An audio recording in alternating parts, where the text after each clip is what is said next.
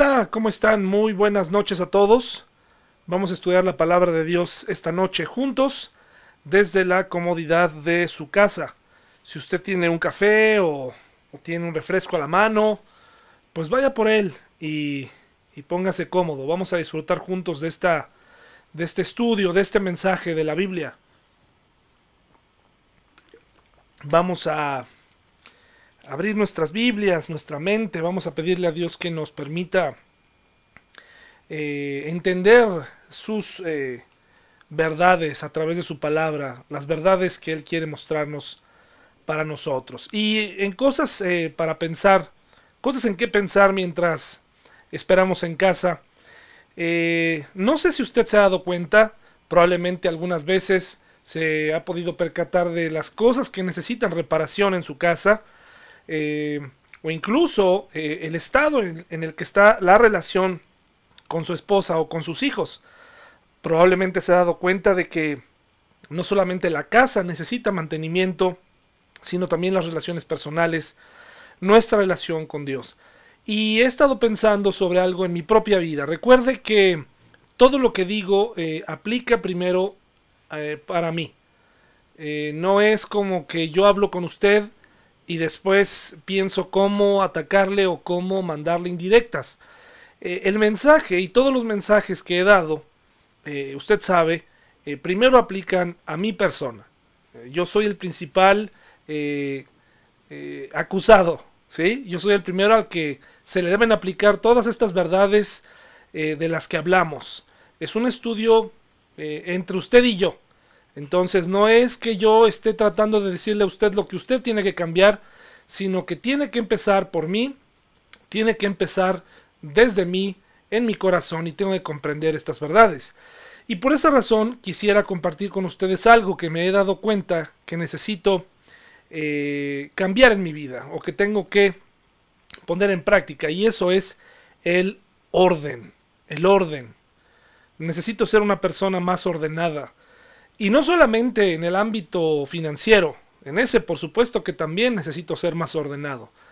En otros más, no solamente me refiero a la limpieza del hogar o, en, mi persona, etc. Hay tanto, hay tanto en mi vida que necesito poner en orden y espero hoy poderle convencer, eh, que el Espíritu Santo le pueda convencer de la importancia eh, de practicar el orden en nuestra vida vidas más ordenadas como una señal del cristianismo verdadero. Hace algunos años conocí a un pastor que decía que si traía sucio tu carro, pues dudaría de tu cristianismo. Eh, eso es lo que él decía, no lo digo yo. Eh, son palabras muy duras. Eh, yo pienso que no es así. sencillamente estoy tratando de decir que el, el, orden debe estar en todos los ámbitos y no nada más está reflejado en la limpieza. Es decir, cuando venimos a Cristo, cuando vinimos a Él, cuando fuimos rescatados por Él, no quiere decir que de pronto ahora ya somos educados, que ya somos, eh, eh, nuestro lenguaje cambió, no, tenemos que, porque es parte del crecimiento. Pero no sucede como por arte de magia, no, no nos volvemos de inmediato gente letrada o súper educada o súper limpia. Esto es un proceso, es parte de lo que el Espíritu Santo hace en nuestra vida. Comienza, si nosotros le, se lo permitimos, comienza a poner orden en nuestra vida. Así que pidámosle a Dios juntos eh, que cuando regresemos a esa normalidad eh, podamos ser gente más ordenada en todos los ámbitos. Quiero hablarles de Diógenes. Diógenes. No soy un nacido a la filosofía, sin embargo, me encontré con este concepto muy interesante, Diógenes. Diógenes pensaba que como ejemplo de independencia, no había nada más valioso que el hombre que podía vivir solo con lo justo y necesario. Esa fue la piedra angular del pensamiento de Diógenes, y la tomó al pie de la letra. Como hogar, se buscó una tinaja de barro, Vistió día y noche el mismo manto sucio y raído. Caminó descalzo tanto en invierno como en verano y como equipaje no tenía más que un báculo, o sea, un bastón, un zurrón y un cuenco para comer, hasta que un día vio a un niño bebiendo directamente con las manos y tiró su cuenco, al pensar que era un lujo innecesario. Ese es o era Diógenes, un filósofo del que surgió una corriente filosófica, si no me equivoco, eh, del, cinismo o, algo así. Pero también de ahí surgió el síndrome de Diógenes. ¿Ha escuchado hablar del síndrome de Diógenes? El síndrome de Diógenes es un trastorno del comportamiento que se caracteriza por el total abandono personal y social, así como por el aislamiento voluntario en el propio hogar y la acumulación en él de grandes cantidades de basura y desperdicios domésticos. Se emplea esta denominación porque Diógenes solo portaba consigo lo estrictamente necesario y por lo tanto coincide con la conciencia de las personas que sufren este síndrome, ya que creen que todo lo que almacenan o guardan es o será necesario en algún momento. Ese es el síndrome de Diógenes. Y así es como se ve. Un acumulador o alguien con el síndrome de Diógenes, así como lo estamos viendo en la foto. Eh, un desorden total. Sin embargo, ellos dicen, no me puedo deshacer de esto o aquello porque lo necesito o porque un día lo llegaré a necesitar, por lo tanto no me deshago y por lo tanto acumulo cosas. ¿Sí? Mire qué interesante síndrome. Acumulo cosas porque algún día las voy a llegar a necesitar o porque creo necesitarlas ahora mismo. ¿Conoce personas así? Probablemente no conocemos a ninguna que llegue a este grado, pero me parece que muchos de nosotros sí hemos cargado este síndrome en nuestro corazón. Muchos de nosotros cargamos sentimientos, rencores, viejas memorias que no ayudan en nada, pero las queremos conservar ahí porque forman parte de una bonita tradición porque queremos llegar a tenerla y conservarla para por si un día la ocupamos. Y de ahí que guardemos muchos de nosotros rencor, amargura, pensamientos en contra de otros y tal vez nuestro corazón se ve justo así. Y nuestro corazón tiene que estar limpio, hermanos, porque como lo veremos hoy, el orden le agrada a Dios. Dios es un Dios de orden, nos guste o no. Dios es un Dios de orden. En muchas ocasiones recuerdo la época en la que vivía con mi hermano en, en una casa y recuerdo que nos causaba mucha risa el tener tanto desorden. Recuerdo cómo guardábamos eh, ciertas cosas, ¿cierto? Y nos daba risa no encontrar las cosas, nos daba risa el desastre en el que vivíamos los dos. Eh, puede ser que es gracioso por un momento, pero vivir así es un problema. Al final, no se puede vivir en el desorden. Puedes existir en medio de él, puedes tratar de acostumbrarte al desorden. Mucha de esta gente con este síndrome, aún en el desorden, saben dónde están las cosas. Y eso bajo ese argumento se escudan en, decir es que realmente no hay desorden porque yo sé dónde está todo. El desorden, mis queridos amigos, es la manera incorrecta, según un criterio o una norma determinados, de estar dispuestas las cosas o las personas en el espacio o de sucederse los hechos en el tiempo. Lo voy a leer otra vez es una manera incorrecta, según un criterio o una norma determinados, de estar dispuestas las cosas o las personas en el espacio o de sucederse los hechos en el tiempo. Es decir, en la secuencia de las cosas algo se ordenó mal, algo se puso mal. Ahora hay personas que cuando tú les haces ver que su vida está siendo desordenada, inmediatamente te van a decir, según quién, porque la definición nos dice que según un criterio, según la norma, según lo que alguien dijo, y probablemente algunos se escudan en esa parte. Bueno, es que si tú lo dices, de dónde sacaste que estoy viviendo desordenadamente. Pero nosotros los creyentes, si tú eres cristiano, debes saber que hay una definición para el orden en la vida cristiana. Que hay, eh, esa es una forma de vida. El orden debe ser una forma de vida, el orden. Tiene que haber una manera de hacer las cosas. El cristiano no puede vivir desordenadamente, nos guste o no esté tu vida ordenada en este momento o no, el punto es que tenemos que llegar a la conclusión de que la mejor manera de vivir es de acuerdo a los criterios de Dios. Ahora algunos dirán, bueno, pero ¿cuál Dios? Pues obviamente el Dios de la Biblia, el Dios de la Biblia. Y es sencillo, hermanos, es sencillo. Eh, la Biblia nos da parámetros claros acerca de cómo debe ser nuestra vida. Mi pregunta para ti en esta tarde es, ¿qué tan desordenado eres? ¿Qué tan desordenado te consideras? Muchas personas se creen ordenadas porque tienen sus finanzas en orden, lo cual está muy bien. Pero probablemente en casa viven con alguien que no piensa lo mismo, ya que aunque las finanzas puedan estar muy bien, probablemente otras cosas que necesitan orden están de cabeza. Por ejemplo, el respeto, el amor, el apoyo mutuo, en el caso de los esposos, en el caso de la familia. Puede ser que la familia tenga muchos bienes y que estén eh, las mejores escuelas o que todo el mundo esté, no le haga falta nada. Sin embargo, puede ser que en el asunto del respeto sea un caos. En el asunto del temor a Dios sea un caos. En el aspecto del conocimiento de la Biblia, tengamos nuestras prioridades totalmente intercambiadas, totalmente de cabeza. Así que, ¿qué tan desordenado eres?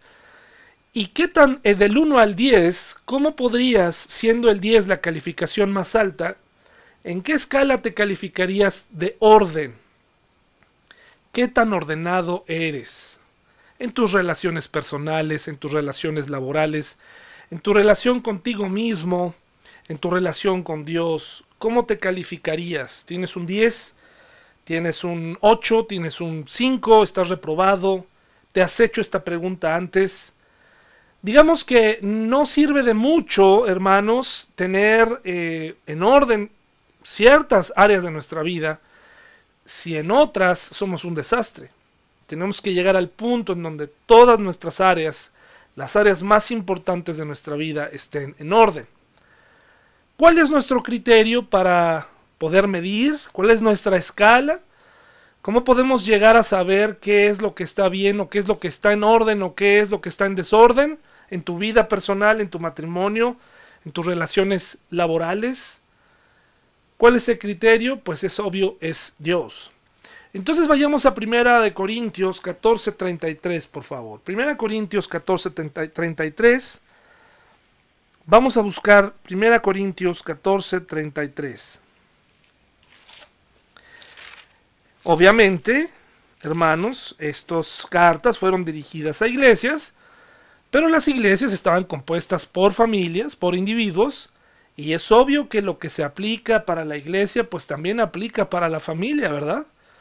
Ahí es nuestra familia, ahí comienza pues la iglesia, ¿verdad? Con nuestros hijos, con nuestra esposa. Ahí comienza nuestra participación y nuestra devoción en familia se refleja en la iglesia. Primera Corintios 14, 33. Primera Corintios 14, 33. Y está hablando de una actividad eh, que se lleva a cabo, es polémica en estos días, para mí está claro que estas manifestaciones de las que está hablando este, este pasaje en especial, sobre todo el hablar en otros idiomas, fue utilizado en cierta época de la iglesia, me parece que ha quedado ya fuera de servicio porque Dios se manifiesta de otras maneras. Sin embargo, sin embargo, aquí lo más interesante es que lo que nos está tratando de decir es que esta actividad y todo lo que se lleve a cabo tiene que ser hecho con orden. Mire lo que dice 1 Corintios 14, 33. Fíjense, pues Dios no es un Dios de confusión, sino de paz, como en todas las iglesias de los santos. O sea, Dios no es un Dios de Desorden, así lo, así lo traducen otras versiones de la Biblia, como la nueva traducción viviente. Pues Dios no es Dios de desorden, sino de paz, como en todas las reuniones del pueblo santo de Dios. Así dice la nueva traducción viviente. Dios no es Dios de desorden, sino de paz. Obviamente esto se aplica en nuestro hogar, se aplica también ahí. Nosotros necesitamos practicar el orden en nuestra casa, en nuestra iglesia y en donde estemos. Hacer las cosas en orden. Cuando no hacemos las cosas en orden, hermanos, vienen a nuestra vida consecuencias y problemas. Como un ejemplo, si tú activas tu vida sexual antes de casarte, cuando te cases, lo creas o no, va a ser un problema. Si tú decides mudarte con la persona que te gusta sin casarte y vivir solamente con ella, te traerá consecuencias desordenadas cuando por fin te cases. Esto no es porque Dios sea aguafiesta, sencillamente porque Él ha puesto un orden a las cosas. Hay personas que quieren poner orden en su vida cuando comenzaron con desorden. Hay quienes quieren poner orden en su matrimonio cuando su matrimonio comenzó mal. Ahí es donde tenemos que retroceder y hacer una inspección de qué tan desordenado soy y qué es lo que necesito hacer para retornar al orden. Hay solución. Tenemos que regresar. ¿Dónde vemos que Dios es un Dios ordenado? ¿Dónde vemos que Dios es un Dios que planifica? Un Dios que conoce todo, que puede todo. Un Dios que como vimos en el estudio del domingo, debemos aprender a deleitarnos en Él. El deleite de la palabra de Dios, en el deleite de la oración, cosas que tal vez ya hemos perdido, ya no nos deleitamos en eso. Tenemos que regresar a esos deleites, hermanos, deleitarnos en nuestra relación con Dios, deleitarnos en el orden que Dios tiene. Cuando el hombre comienza a brincar este orden en la sociedad, comienzan los problemas, comienzan los problemas, comienza el desorden. Yo te aseguro que si tú te apegas al orden de Dios, entonces te aseguro éxito, no es fácil, porque estamos luchando contra nuestra carne y estamos luchando contra fuerzas que se oponen a ese orden y que quieren verte fallar. Pero es posible. ¿Cómo vemos que Dios es un Dios de orden? Bueno, pues tan solo en la creación. Vayamos a Génesis, por favor, 1. Génesis 1. Y por favor vea cómo empieza eh, la Biblia. En el principio creó Dios los cielos y la tierra. ¿Y qué hizo Dios? Creó al hombre y luego dijo, a ver, hazte para allá tantito, súbete a esta piedra en lo que pongo algo más. ¿Qué hizo con el hombre? A ver, este, voy a crear al hombre, pero eh, le voy a poner este, los ojos después, eh, o voy a invertir eh, le voy a poner los brazos en las piernas. Dios no es así. Dios fue preparando todo para poner a su obra maestra en la creación. Y esa obra maestra somos tú y yo. Lo creamos o no, somos su máxima creación. Gracias a Él. Y nos ama.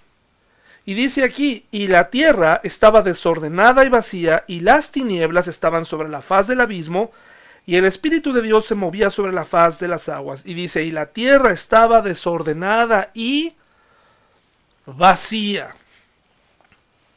Es decir, los elementos no estaban listos.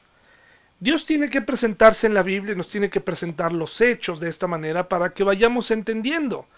Quiere que en nuestra mente queden claros cuál es el proceso a seguir. Y para el primer, la primera cosa que hizo fue hacer la luz para que podamos ver, ¿verdad? Para que podamos prácticamente ver en la oscuridad. Dios puede ver aún en la oscuridad. Dios puede todo, pero tú y yo no. tú y yo no. Por eso en el relato comienza con un orden específico en la creación. Así que a él le gusta el orden y, y nos lo comunica para que tú también practiques el orden. A muchos jóvenes que tal vez nos costó trabajo vivir bajo la autoridad de nuestros padres y que tal vez nuestros padres no opusieron mucha resistencia eh, para ubicarnos en el, en el orden, te puedo decir lo mucho que se batalla cuando no respetamos la autoridad, cuando no nos sujetamos, cuando toda nuestra vida es una continua rebeldía, es un problema. Dios ha puesto los mandamientos y las autoridades para protegernos. Así que la mejor manera de vivir protegido es obedecer a nuestros padres. Así que, ¿cómo vemos el orden de Dios en su creación? Los cielos cuentan la gloria de Dios y el firmamento anuncia la obra de sus manos. Es una maravillosa creación perfectamente bien construida, bien diseñada, funciona bien. Como lo vemos en sus pensamientos y en la comunicación que tiene hacia nosotros. La comunicación con Dios eh, para el hombre, de Dios hacia el hombre, es clara. No nos dejó jeroglíficos, no nos dejó palabras extrañas que no podamos entender. Él se comunica claramente eh, para ti, hacia ti y, hacia mí. Claramente.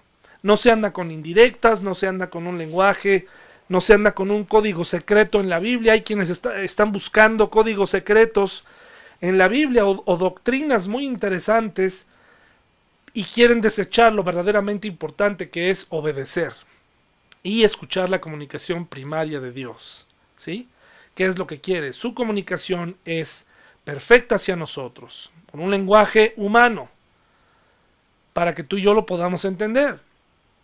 Vemos el orden de Dios en sus mandamientos, ya que son mandamientos no ordenados, no, no desordenados, es decir, no son desordenados, no son un desastre. No está enmendando cosas este, como tú y como yo cuando tenemos hijos pequeños, ¿verdad?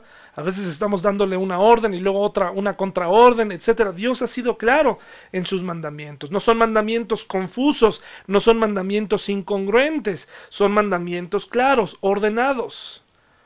Vemos también cómo Él ha puesto un orden en la familia. Ha puesto eh, a Jesús como la cabeza del varón para que el varón le reporte a Jesús, le reporte a Dios de su, de su comportamiento, su proceder, y luego está la mujer y luego los hijos. Y no estoy hablando de un nivel jerárquico, estoy hablando de un asunto de orden, un asunto de orden. No pueden mandar todos en un equipo. Eso es ilógico. En todas partes hay un trabajo en equipo, hay un orden. Dos personas no pueden manejar eh, un, eh, un autobús, un automóvil, tiene que manejar una, ¿verdad? Sin embargo, eso no quiere decir que no se puede trabajar en equipo o que no se puede consultar al copiloto. Sin embargo, hay un orden. ¿Cómo se ve también en la vida del creyente? Dios nos invita a poner orden y para eso les invito a ir a Primera Tesalonicenses, Primera Tesalonicenses 4, esta es otra iglesia de las que él fundó, en donde también podemos ver claramente la invitación hacia el orden. Primera Tesalonicenses 4, y vamos a leer todo el capítulo en un momento más. Primera Tesalonicenses 4, versículo 5. Dice, no en pasión de concupiscencia como los gentiles que no conocen a Dios. Eso es lo que dice, poner orden. Pero lo vamos a leer en la nueva traducción viviente, para que quede más claro. Primera a, eh, primera a Tesalonicenses 4, del 1 al 12. Primera Tesalonicenses 4, del 1 al 12. Dice así, mis hermanos, y lo vamos a leer hasta del versículo 1 hasta el versículo 12. Dice, finalmente, amados hermanos, les rogamos en el nombre del Señor Jesús que vivan de una manera que le agrada a Dios. ¿Y cómo le agrada? Vivan con orden. En todos los aspectos. ¿Sí? Y aquí nos los menciona. Tal como les enseñamos, ustedes ya viven de esta manera, y los animamos a que lo sigan haciendo aún más, pues recuerdan lo que les enseñamos por la autoridad del Señor Jesús. La voluntad de Dios es que sean santos. Entonces, aléjense de todo pecado sexual. Fíjense la importancia que tiene la vida sexual en la vida de un individuo. Como resultado, cada uno controlará su propio cuerpo y vivirá en santidad y honor, no en pasiones sensuales como viven los paganos que no conocen a Dios ni sus caminos. Nunca hagan daño ni engañen a otro creyente en este asunto, teniendo relaciones sexuales con su esposa, porque el Señor toma venganza de todos esos pecados, como ya les hemos advertido solemnemente. Dios nos ha llamado a vivir vidas santas, no impuras. Por lo tanto, todo el que se niega a vivir de acuerdo con estas reglas no, no desobedece enseñanzas humanas, sino que rechaza a Dios quien les da el Espíritu Santo. Pero no hace falta que les escribamos sobre la importancia de amarse mutuamente, pues Dios mismo les ha enseñado a amarse unos a otros. Es más, ustedes ya muestran amor por todos los creyentes en toda Macedonia. Aún así, amados hermanos, les rogamos que los amen todavía más. Pónganse como objetivo vivir una vida tranquila, ocúpense de sus propios asuntos y trabajen con sus manos tal como los instruimos anteriormente.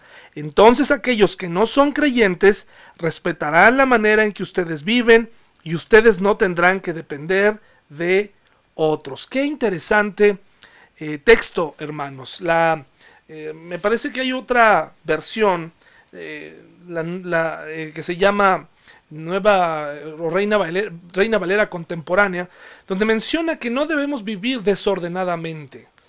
Nuevamente la invitación es cuida tu vida, llévala al orden.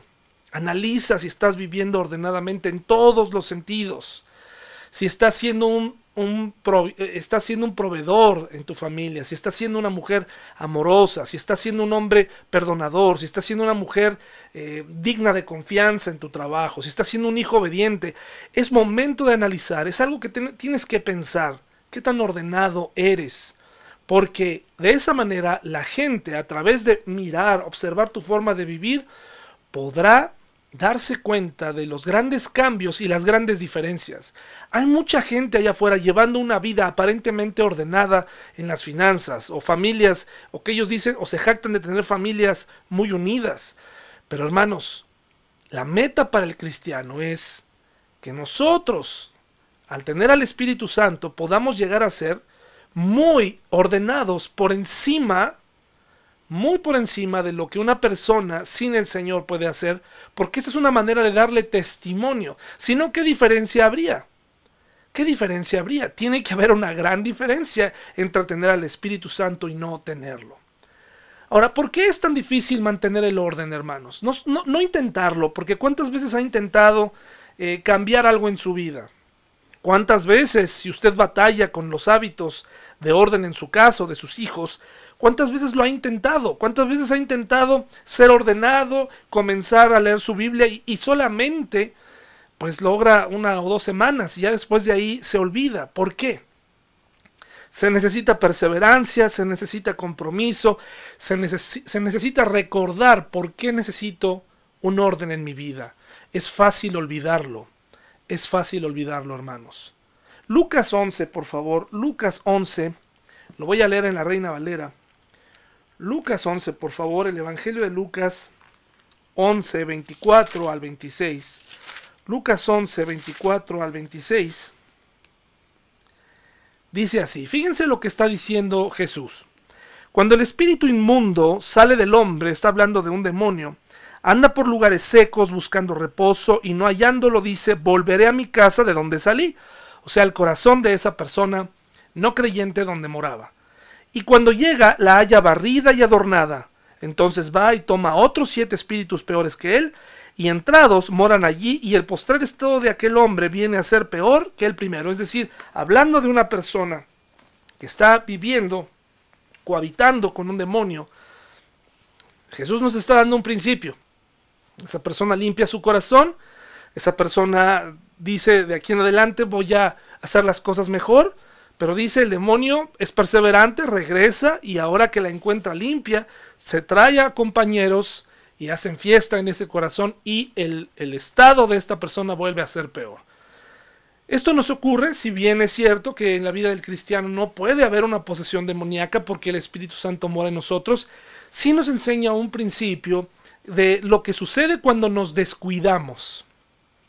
Lo que sucede cuando tenemos exceso de confianza, como lo vimos el domingo en la historia de Sansón, cuando nos hacemos eh, los graciosos con este llamado, con, con, nos damos permisos para pecar y por eso ocurren cosas peores y vienen consecuencias fatales a nuestra vida. Así que lo que tú necesitas es verdaderamente tomar en serio que necesitas hacer un cambio y poner orden en muchas áreas de tu vida, si no es un círculo y es un retroceso continuo. Y te voy a decir por qué es tan complicado y algo que tú tienes que recordar en estos días. Es muy importante recordar lo siguiente, a ti que te cuesta trabajo, a mí que nos cuesta trabajo mantener una vida ordenada, que es fácil acostumbrarnos al desorden y que incluso nos da eso que algunos le llaman el síndrome de la ventana rota o, la, o, la, ceguera de taller, donde ya no vemos nuestros propios errores porque nos hemos acostumbrado a ellos. La gente puede ver el desorden, la gente puede ver cómo nos hablamos en familia, puede ver cómo son nuestros hijos, pero nosotros creemos que estamos muy bien porque no todo en nuestra vida está desordenado. Pero el Señor nos invita a vivir completamente, plenamente, en el orden. Así que hay que lo, que te voy a decir a continuación es muy importante que lo recuerdes, es muy importante que recuerdes y puede ser que te identifiques con esto que te voy a decir y te puede ayudar y me puede ayudar a mí a mantener el orden en mi vida. En primer lugar, es muy importante recordar que el desorden es una conducta con la que nacemos y que vamos desarrollando con el tiempo y la vamos perfeccionando. El pecado, hermanos, pues es un desorden. ¿Sí? El pecado produce desorden. Es una conducta en la que todos nacemos. Todos nacemos. Entonces, al saber eso, pues tienes que hacer algo. Todos nacemos con eso y ¿qué crees? Vamos desarrollando y en muchas ocasiones vamos perfeccionando el desorden. Por ejemplo, nuestros malos hábitos. Cuando nosotros practicamos un hábito que nos trajo eh, un beneficio eh, en el plazo corto, pues lo seguimos haciendo. Cuando nosotros aprendimos que copiar en un examen nos da un resultado, nos dio un resultado bueno porque las consecuencias no fueron malas, lo seguimos haciendo.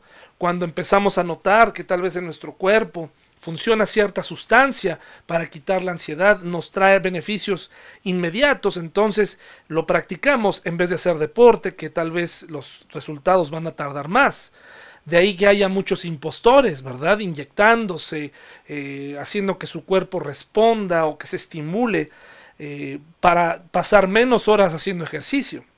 Es decir, tomar atajos, mis hermanos, tomar atajos eh, se vuelve un hábito hay muchos creyentes hoy en día que están esperando lo que un pastor les diga porque son incapaces de estudiar por sí mismos, porque no saben por dónde empezar, pero no solamente para estudiar la Biblia, sino todo lo demás, ¿sí? Sino todo lo demás. No por ser cristiano ya te va a gustar leer, no por ser cristiano vas a aprender a analizar. Si tú fuiste un mal estudiante, si tú escapaste de tus estudios, si tú eh, por, por, por cuestiones de rebeldía escapaste, va a ser complicado, inmediatamente lo vas a relacionar. Cuando alguien te dice estudia la Biblia, dices no, no gracias. Un hábito se va desarrollando, un mal hábito se va desarrollando y se queda en nuestra vida. Y hay muchos más de los que pudiéramos hablar, hermanos, es muchos más. Hay cosas que nosotros vivimos como cristianos que no por el hecho de ser cristianos ya cambiaron. Malos hábitos que tenemos que entregarle a Dios, empezar a poner orden en nuestra vida ¿Cuántos, ¿Cuántos problemas hay en los matrimonios? Porque cada quien llega con hábitos y con situaciones eh, diversas, aprendidas mientras eran solteros. Y cuando nos casamos nos sorprendemos, ¿verdad? decimos, no sabía que ella o él hacían esto. Pues porque de novios cada quien se iba a su casa. Malos hábitos. Cuando una persona recibe una exhortación en la iglesia, cuando una persona es confrontada con la Biblia, inmediatamente se ponen a la defensiva o nos ponemos a la defensiva. El desorden, hermanos, se alimenta de, de aquellas cosas buenas que no nos gusta hacer. O sea, este, es decir, con esa actitud de evitar aquellas cosas buenas o buenos hábitos, de ahí se alimenta el desorden. Muchos de nosotros ya tenemos ese pretexto de es que yo, a mí no me gusta leer, es que a mí no me gusta orar, es que a mí yo hago las cosas de otra manera, es que a mí no me gusta congregarme, es que a mí no me gusta esto, es que a mí no me gusta que me, me hablen de esta manera. Y comenzamos, hermanos, a desarrollar ideas y, y de ahí se alimenta el desorden, porque cada quien empieza a formar sus criterios y sus propias formas de vivir. Como aquella persona que tiene el síndrome de Diógenes, eh, que almacena cosas inservibles porque un día las va a necesitar, así nosotros vamos almacenando cosas que nos traen emociones agradables. De veras, la, flojera, hermanos, trae emociones, el, constante eh, relajamiento, eh, hermanos. Hay gente que, que siempre está con esa actitud de todo bien, todo está bien. Y la familia alrededor de él diciendo, ¿estás seguro que todo está bien? Porque no estamos bien y la persona siempre tiene una actitud eh, confiada, tranquila, eh, se, ha engañado a sí misma pensando que pues él siente paz, él se siente tranquilo consigo mismo, no importa cómo se sientan los demás, eso es una mentira. Parte de la vida cristiana es que nosotros vivimos para alguien más. Eh, de verdad, yo les pudiera mostrar en este cuarto en el que estoy ahora mismo, es mi oficina, y eh, de verdad, o sea, tengo tantas cosas aquí que he almacenado con el tiempo. Cosas que ahora mismo no les puedo mostrar. Pero de verdad hay tantas historias aquí de cosas que he ido almacenando. Eh, recuerdos que me traen buenas emociones. De un David más joven, de un tiempo mejor. Y eso puede ser esclavizante, hermanos. ¿Por qué?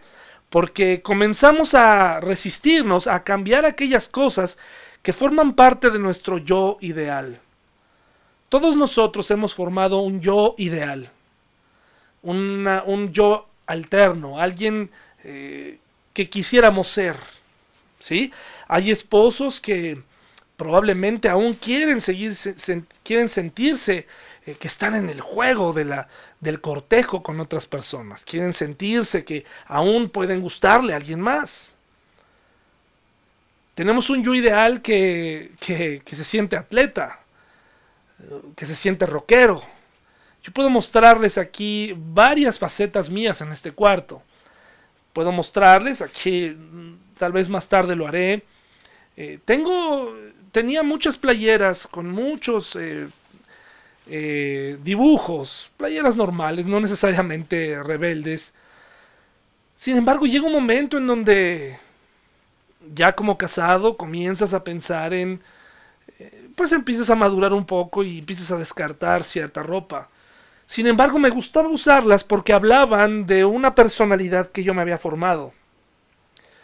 Lo que le voy a decir a continuación es una tontería, pero en el fondo a mí me hubiera encantado aparecer en la portada de la revista Rolling Stone y que dijera eh, David Melo el, pastor del rock, ¿no? Es el yo ideal. Y nos resistimos a hacer cambios y nos resistimos a madurar para seguir prolongando esta leyenda del yo ideal. Y yo soy así, a mí me gusta, y mientras yo tenga que almas, yo voy a guardar esta ropa, voy a guardar esta actitud, porque eso es como, como quiero ser toda mi vida, y eso trae problemas, porque tienes que recordar, no vives para ti solo necesitas madurar, necesitas poner orden. De tal manera que a veces le damos preferencia o tenemos preferencia por una fe hecha a la medida nuestra, que no se tenga que enfrentar al yo ideal, al David rockero, al David que, que quiere siempre estar escuchando lo que le conviene de la Biblia y lo que no le conviene lo desecha que se ve y que piensa de cierta manera. El yo ideal tiene cierto perfil. Yo veo esa lucha con muchos cristianos jóvenes o maduros, maduros de edad, no, de, no en la fe. Les gusta eh, los mensajes de esperanza de la Biblia, les gusta, no tienen problema con creer en Dios, no tienen problema con muchas cosas. Sin embargo, se resisten, se resisten a confrontar a su yo ideal, al que en el fondo quisieran ser, en, el que cuyas actitudes tienen que dejar atrás, vida desordenada, no quieren dejar de hacerlo y quieren habilitar una fe, pues que se adapte, ¿no? A, sus nuevas costumbres, a lo que a ellos les gusta. Quieren adaptar su fe. Pero, pero, la fe no se puede adaptar, hermanos. La fe es, es la fe. La Biblia es lo, la Biblia, la doctrina de Dios es lo que es. Dios es Dios. Lo que tenemos que hacer es nosotros, mis hermanos, hacer morir ese viejo hombre, ese yo ideal, ese yo que, que tiene otras personalidades y otras facetas que pueden traer daño a nuestra familia y que, y que nos impiden crecer, porque mientras tú no cedas y pongas orden, yo conozco gente que tarda mucho tiempo en encontrar trabajo porque no quieren ser catalogados como godines, oficinistas, eh, etcétera, etcétera porque se están oponiendo, tienen un yo ideal. En ese yo ideal tal vez sienten que ellos son, eh, no sé, este, artistas o creativos o músicos y se pierden en esa idea y pasan los años y en la búsqueda de esos sueños, en vez de avanzar, se quedaron atorados y se llevaron a sus familias con ellos. Tienes que confrontar a tu yo ideal y ponerlo en orden y decir, ese yo ideal no existe. Hay un yo en construcción que puede vivir todos los días y ya vimos que aprenderá a amar los planes de Dios y, los, y, aprenderá a tomarlos como suyos. De tal manera que cuando nos pasa esto, hermanos, preferimos agregar nuevas costumbres espirituales, más complicadas aún, con tal de no cambiar las viejas. Es decir, mucha gente estará dispuesta a tener actitudes, a tener incluso llevar a cabo actos religiosos con tal de no transformar su verdadero problema, confrontar a su yo. Renunciar a sus sueños, nunca. Aunque la vida sea un desorden, ellos deciden mejor nuevas eh, formas de demostrarle al mundo que creen en Dios, ¿sí? De demostrarle al mundo que están cerca de Dios, pero realmente no están cerca de Dios, porque Dios quiere que nuestra área, todas nuestras áreas de, nuestra vida estén en orden. Nuestra área matrimonial, nuestra área sexual, nuestra área este, laboral, todo tiene que estar en orden, hermanos.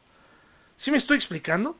Es muy importante que nos retemos en esta temporada a pensar si, si mi vida íntegramente está en orden. O sea, tú no puedes jactarte, decir todo está en orden y tal vez ser un empresario corrupto.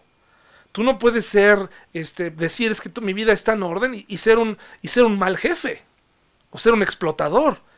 Tú no puedes decir es que mi vida está en orden y a la vez estar asistiendo a ver eh, sitios pornográficos, ¿verdad? Porque todo lo demás, lo que sí se ve o lo que más o menos se ve, está en orden.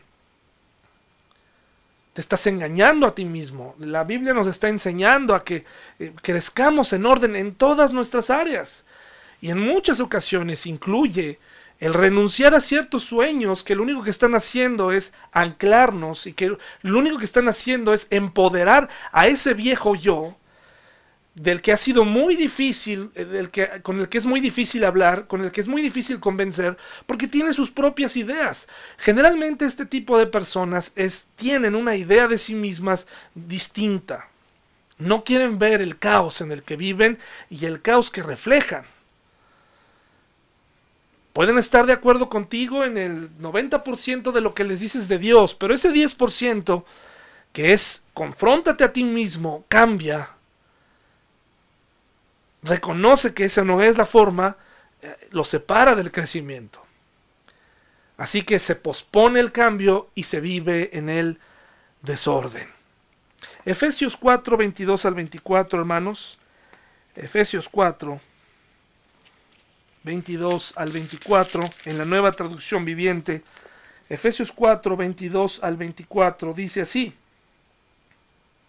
Desháganse de su vieja naturaleza pecaminosa y de su antigua manera de vivir que está corrompida por la sensualidad y el engaño. En cambio, dejen que el Espíritu les renueve los pensamientos y las actitudes. Pónganse la nueva naturaleza creada para ser a la semejanza de Dios, quien es verdaderamente justo y santo. Despójense Y despojarse significa renuncia a esa manera de vivir, a esa manera de pensar. Y tal vez en el fondo pensamos, bueno, pero es que ahora ya hasta me van a poner a trabajar, ¿verdad? Dirán, a mi vieja naturaleza no le gusta trabajar, le gusta ser creativa, pues necesita salir de ahí, ¿verdad? Necesitas ponerte a trabajar, necesitas convertirte en, proveedor, necesitas convertirte en una mujer distinta, en una mujer eh, que, no se esconda en, una, en una víctima. Porque desafortunadamente, hermanos, a nuestra naturaleza le gusta victimizarse. Es un desorden, hermanos. Cosas en qué pensar. ¿Qué tan ordenada está tu vida? ¿Qué tan ordenada está? Hay cosas a las que yo he tenido que renunciar. Cosas a las que le he tenido que decir a mi, a mi yo ideal, ya, ese tiempo pasó. Eso ya no. Basta. No traigas caos a tu familia. No traigas caos. no, no, entres en estas crisis ahora. Tu familia te necesita eh, bien, al 100%, completamente en orden. Pon tu mente en orden. Necesitas claridad necesitas claridad. Mucha gente, de verdad, puede comprender el gran amor de Dios, puede comprender muchas cosas, pero cuando se trata de poner en orden pequeñas cosas como ponerse a trabajar en algo que no necesariamente sea lo que les gusta, pero que es necesario hacer en ese momento para mostrar carácter, ya no se puede. Vestirse incluso de otra forma, porque vestirse de esa manera resulta ser muy caro, tampoco lo hacen.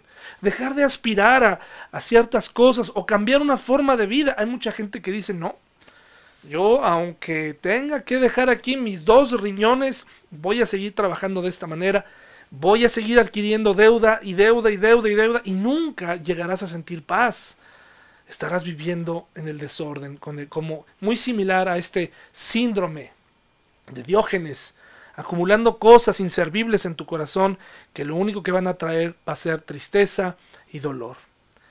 Hermano, ora por mí, yo oraré por ti. Necesitamos una vida en orden. El orden trae paz. Necesitamos, tú lo necesitas, yo lo necesito. Analiza cuáles son las áreas de tu vida en donde necesitas empezar a sacar poco a poco de tu corazón y tal vez incluso literalmente de tu casa cosas que no nos sirven. Hermano, hasta el próximo video.